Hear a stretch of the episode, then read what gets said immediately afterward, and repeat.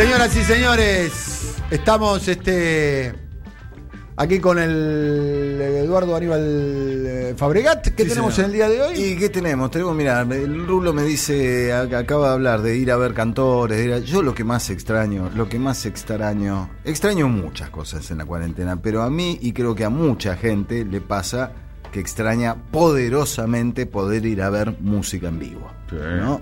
Tango, rock, pop, lo que quieras. Pero extrañamos mucho el tema de la música en vivo. Va a ser lo último que vuelva.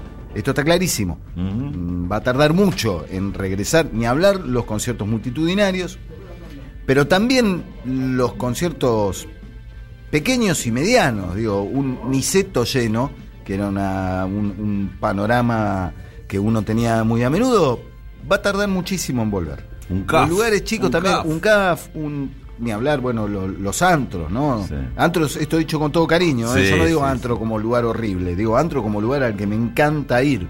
El Salón Pueyrredón, Lucille, hay infinidad de lugares.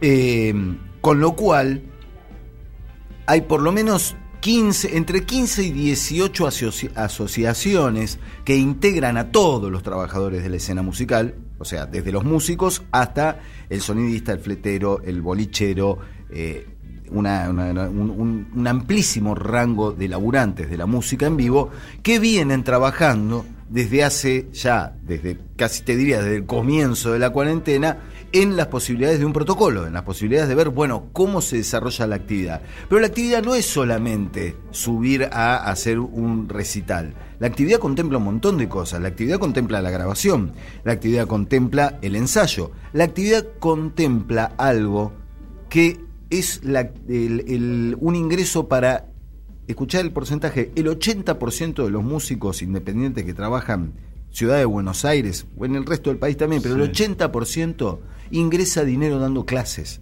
porque Claro, no se vive de dar shows, ni mucho menos de vender música. La venta de música es apenas un pequeñísimo rubro eh, al cual puede acceder el, el músico, el profesional. Las clases de música son para muchos músicos una tabla de salvación. O por lo menos una manera de pagarse el encordado cuando lo tienen que cambiar. ¿Vos sabés lo que es para un guitarrista cambiar seis cuerdas dolarizadas? Entonces, desde hace tiempo vienen todas las entidades trabajando, charlando, debatiendo, juntándose eh, o por Zoom o a distancia o lo que sea, pero buscando de qué manera reactivar o cuáles son las posibilidades para poder llevar a cabo esta actividad. Presentaron al gobierno de la ciudad y al mm, eh, al gobierno nacional, al Ministerio de Cultura, un proyecto de protocolo pensado entre todos. ¿Qué pasó la semana pasada? El gobierno de la ciudad aprobó un protocolo que fue celebrado por una de las entidades, pero se generó un ruido muy importante al interior de todo este colectivo que integraba a esas múltiples eh, entidades. ¿Por qué? Porque el protocolo que aprobó el gobierno de la ciudad estaba muy bien, sí, es un protocolo que contempla eh, todas las medidas sanitarias de prevención y, de cómo organizar grabaciones en estudios profesionales y la puesta eh, para, para poder realizar streamings.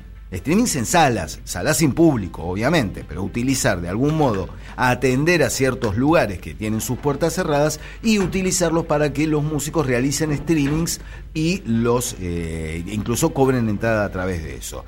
Estuvo muy bien, fue muy celebrado, pero el problema es que dejaba afuera un montón de gente.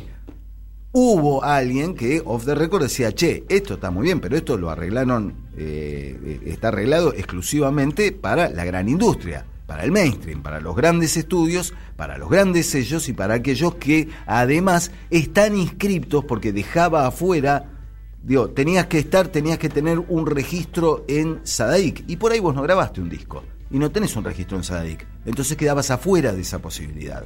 Entonces hubo un pedido de varias de las, de todas las demás entidades, un pedido de reunión urgente con Enrique Abogadro, con el ministro de Cultura de la Ciudad de Buenos Aires, para plantearle esto, que se había dejado afuera a las clases, que se había dejado afuera a eh, los, mm, los locales más pequeños, que no se incluía a los salones de baile clase C. Entonces, ya de por sí esos lugares cuentan con una gran dificultad porque obviamente el protocolo sanitario indica que tiene que haber una X cantidad de personas separada por una X cantidad de gente, lo cual para una sala independiente que tiene una capacidad limitada de por sí y a la cual ya los números le cierran mm, en, contadas ocasiones, si de pronto, de acuerdo a este protocolo, se decía, bueno, listo, ya está, ya pueden funcionar, sí, ya pueden funcionar, pero si yo puedo, eh, tengo que hacer un show exclusivamente para 14 personas, que es lo que me da la cuenta de lo que puedo meter en este lugar, no cierra por ningún lado. No, no, por más que el protocolo en esencia esté bien, no, no, no hay músico independiente que pueda bancar eso. Estaría poniendo plata de su propio bolsillo para hacerlo.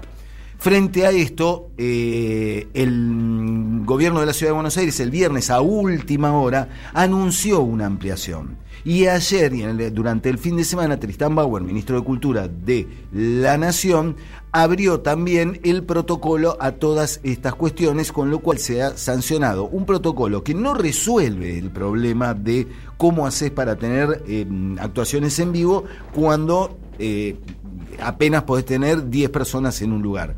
Pero sí permite las salas de ensayo, la actividad en salas de ensayo, eh, permite las clases particulares, siempre estableciendo un montón de, cuestiones que hay que tener en cuenta. Las clases de música se van a poder hacer con hasta 10 personas. Un docente, nueve alumnos, en una sala que permita que estén a un metro eh, y medio de distancia.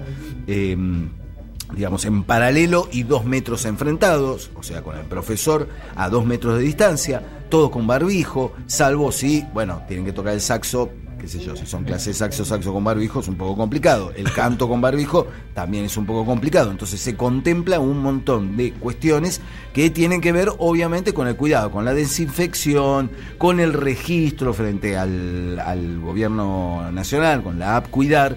Entonces, sí, son eh, especificaciones muy estrictas que no, no resuelven precisamente el tema, pero por lo menos es una ventana y una puerta abierta al funcionamiento. Queda un montón de cosas por resolver y ciertamente, aún con un protocolo vigente y aún con esto que hay que entrar para los músicos que estén escuchando, hay que entrar a la página del gobierno de la ciudad, buenosaires.gov.ar o a la página del Ministerio de, mm, de Cultura, cultura.gov.ar y buscar allí el lugar donde se realiza el registro. Como primera medida para después presentar declaración jurada, para eh, poder tener un sitio en condiciones, para cumplir con todas las eh, cuestiones sanitarias necesarias para llevar a cabo una actividad, al menos una de las actividades, una actividad que ingresa dinero fresco para un músico hoy poder volver a dar clases de guitarra es importantísimo. El tipo no se puede volver a subir a un escenario y cobrar cierto dinero por dar un show. No puede todavía volver a grabar pensando en cuándo va a sacar todo eso, pero el mero hecho de tener nuevamente acceso a un eh, ingreso económico que es al menos algo en este momento en el que no hay nada, es ciertamente muy importante. Después queda toda la discusión de cómo se va a reactivar esto. ¿Qué vamos a hacer con los locales medianos y pequeños? ¿En qué momento se va a poder volver a abrir eso, pero abrir eso de manera que sea eh, factible? Porque abrirlo podés abrir, con el protocolo lo podés abrir. Eh, pero obviamente todo esto estamos hablando de lugares fase 3, fase 4, ¿no? O sea, no, no, no, no es que los lugares con más, con un, con un, con una situación más cerrada se puede. Pero en esos lugares de fase 3, fase 4, en los cuales podés abrir el lugar, sí, está bien, pero ahí no se termina el problema. Si vos tenés que hacer un show en el cual para poder ser media, empatar al menos, tenés que meter 100 personas, bueno, tenés que ir a un lugar de capacidad de 400 personas. Pero ahí ya se te desfasó de vuelta porque la producción de un lugar para 400 personas ya te lleva los costos a, tal nivel en el cual no necesitas 100, necesitas 300 personas. Entonces, este desfasaje, esta situación es lo que le está quitando el sueño a todos los músicos, sobre todo a los independientes. No quiero decir que los músicos que laburan para el mainstream tienen la vida resuelta, no es así porque también tienen problemas, porque también se están comiendo sus ahorros, porque por ahí cobraron una guita de Sadik que se les está yendo por la, por la canaleta del juego de la droga, pero para ellos el problema también está, pero para los músicos independientes hoy eh, miran, todo 2020 está terminado. El 2020 es un año perdido para los músicos y hay músicos que no pueden perder todo un año.